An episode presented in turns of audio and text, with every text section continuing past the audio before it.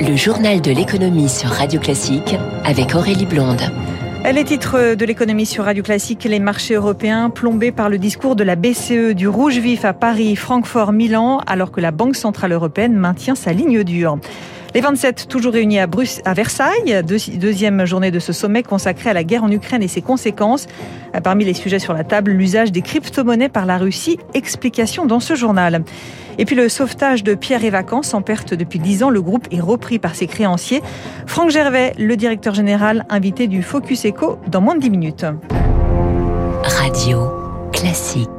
Journal de l'économie qui démarre avec cette nouvelle chute des marchés hier. Après un rebond la veille, les places financières terminent en forte baisse. Un repli de près de 3% à Paris pour le CAC 40 à 6207 points, moins 3% également à Francfort, plus de 4% à Milan.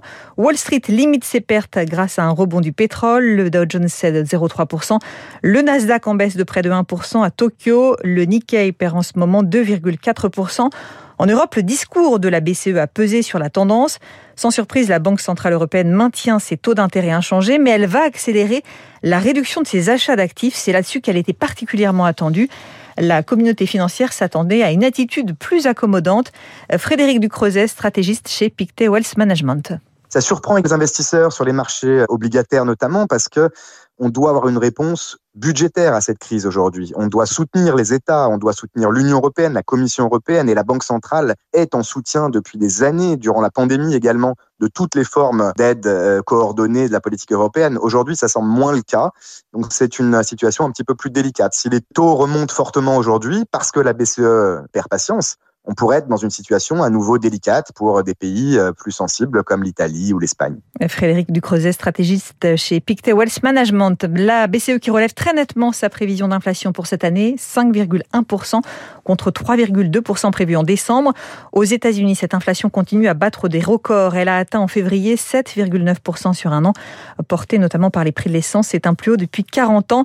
Dans ce contexte, le FMI prévient qu'il abaissera sa prévision de croissance mondiale le mois prochain en raison de la guerre en Ukraine. L'impact de l'invasion russe au centre du sommet de Versailles encore aujourd'hui. Les 27 cherchent des parades pour limiter les effets du conflit sur l'économie. Il s'agit aussi de coordonner et clarifier les sanctions contre Moscou et notamment de limiter l'usage des crypto-monnaies par la Russie. Les Européens craignent que ces monnaies virtuelles soient utilisées par Moscou pour contourner les sanctions. Explication d'Éric Kioch asphyxier économiquement Moscou dans le monde réel, mais aussi virtuel. Pour les Européens, s'en prendre aux crypto-monnaies, c'est empêcher tout contournement des sanctions.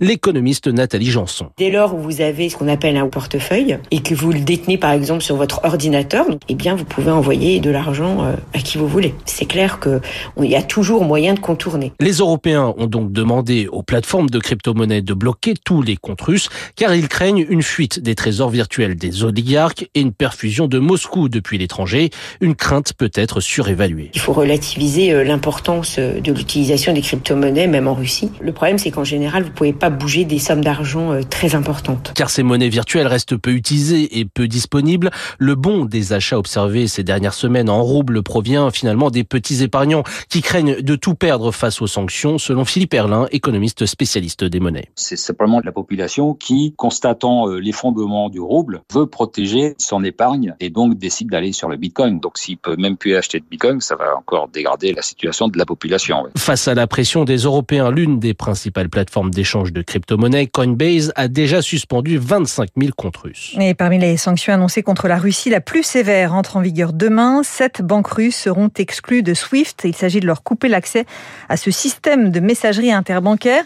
Depuis la guerre de Crimée en 2014, la Russie a tenté de développer ses propres systèmes afin de ne pas être dépendant de ceux utilisant le dollar. Mais il ne sont pas encore suffisamment efficaces, comme l'indique l'économiste Marie-Françoise Renard. Depuis quelques années, la Russie et la Chine cherchent à s'écarter de SWIFT. L'objectif est de s'éloigner de la zone dollar. La Chine et la Russie ont monté d'autres systèmes que SWIFT de sécurisation des échanges des transactions internationales. Mais le problème, c'est que dans les relations internationales, quand vous avez un système parallèle, il n'a d'intérêt que si beaucoup de pays adhèrent à ce système. Pour l'instant, il n'y a pas beaucoup de banques qui adhèrent au système russe et chinois. Donc, ça ne peut jouer un rôle que marginal. L'économiste Marie-Françoise Renard. Parallèlement, le Royaume-Uni annonce de nouvelles sanctions contre les oligarques russes. Sept d'entre eux vont subir un gel de leurs avoirs. Parmi eux, Roman Abramovich, le propriétaire de Chelsea, dont la fortune est estimée à plus de 10 milliards d'euros.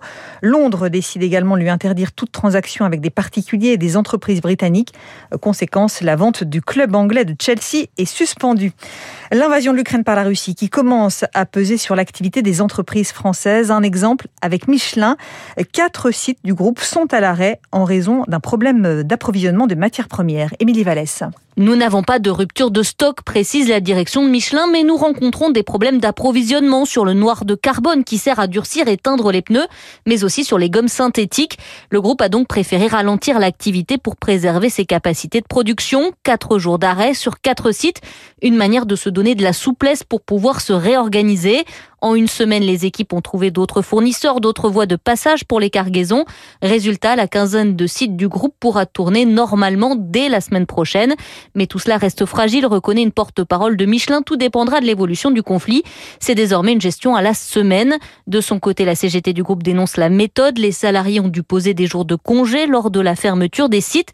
La direction ne souhaitant pas recourir au chômage partiel.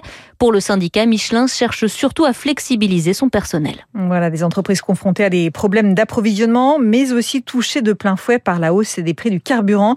Certaines professions souffrent. C'est le cas des pêcheurs, pour qui la facture a doublé. De quoi menacer leur activité. Un exemple à 7 où des bateaux ne sortent déjà plus en mer. Écoutez Bertrand Venling, directeur de la coopérative des pêcheurs de Sète, qui compte une centaine de bateaux. C'est des navires qui consomment entre 1500 et 2000 litres par jour. Donc, vous faites vite le calcul. Le gasoil est actuellement à 1 euro. Donc, ça fait 2000 euros le plein alors qu'il était à 50 centimes il y a encore quelques semaines. Et une des caractéristiques de la pêche, c'est que euh, les frais communs, c'est-à-dire gasoil, sont déduits de la paye. Et donc, euh, si le gasoil augmente, la paye des marins euh, baisse. Et aujourd'hui, on a une situation où si le bateau sort, les marins ne sont plus payés. Puis aussi les entreprises qui ne seront plus rentables. Donc là, il y a environ 30% de la flottille qui a commencé à s'arrêter. Et comme le gasoil va encore augmenter à partir de la semaine prochaine, il risque de ne plus y avoir de poissons français sur les étals. Probablement, les uns après les autres, tous les navires de pêche vont s'arrêter. Bertrand Welling, directeur de la coopérative des pêcheurs de Sète. Dans le reste de l'actualité, le transport aérien veut tourner la page du Covid. Les compagnies et les aéroports européens lancent un appel aux différents gouvernements pour réclamer la fin des restrictions sur les vols intra-européens notamment les tests PCR, mais aussi l'obligation de présenter un pass vaccinal. Les entreprises en bref, et Pierre et Vacances évite la faillite après des mois de négociations difficiles. Le groupe a trouvé un accord avec ses créanciers et des investisseurs pour réduire sa dette. Gérard Brémond, le président fondateur, devient minoritaire. On y revient dans un instant avec Franck Gervais, le directeur général du groupe, invité du Focus Eco. Changement d'air également chez Euraseo. Michel David Veil transmet les règles du conseil de surveillance à Jean-Charles Decaux, la famille Decaux qui est actionnaire de la société d'investissement depuis 2017. Et puis Trenitalia va mettre plus de trains sur la ligne TGV Paris-Lyon. Depuis le mois de décembre, le transporteur public italien assure deux allers-retours quotidiens. Il va en ajouter trois, un à partir du 5 avril et deux le 1er juin. Merci d'être à l'écoute de Radio Classique. Il est 6h40.